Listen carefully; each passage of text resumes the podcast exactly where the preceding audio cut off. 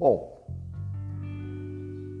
eu não sei se você sabe, mas existe inúmeras hipóteses do surgimento do drink que é hoje conhecido é, não só no Brasil, mas também fora do Brasil, e está entre os drinks mais famosos do mundo.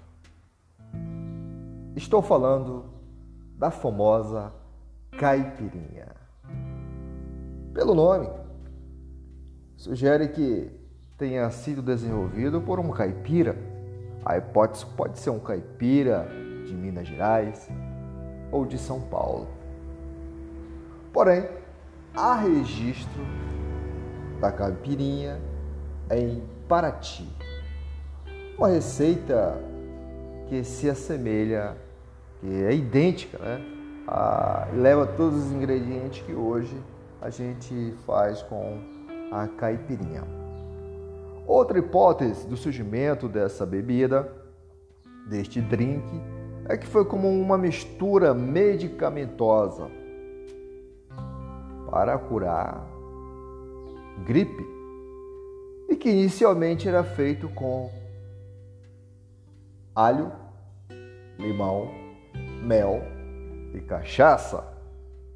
E mais tarde foi, sofreu aí uma modificação, passando a ser aí um dos drinks mais preferidos em todo o mundo, Brasil e fora do Brasil. As pessoas preferem caipirinha, gostam de, de apreciar esse, esse drink maravilhoso. Realmente é muito gostoso mesmo, é uma, é uma caipirinha, ela, ela é gostosa.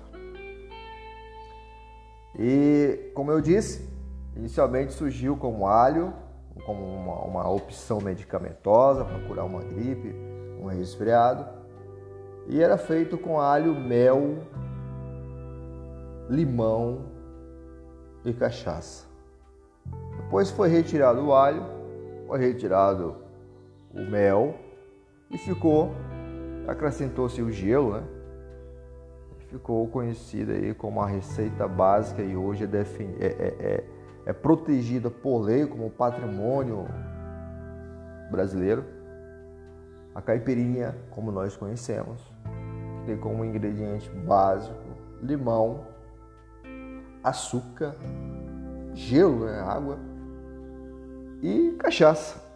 Então essa é uma das teorias desse, do surgimento desta bebida. Tá bom? Então fica aí.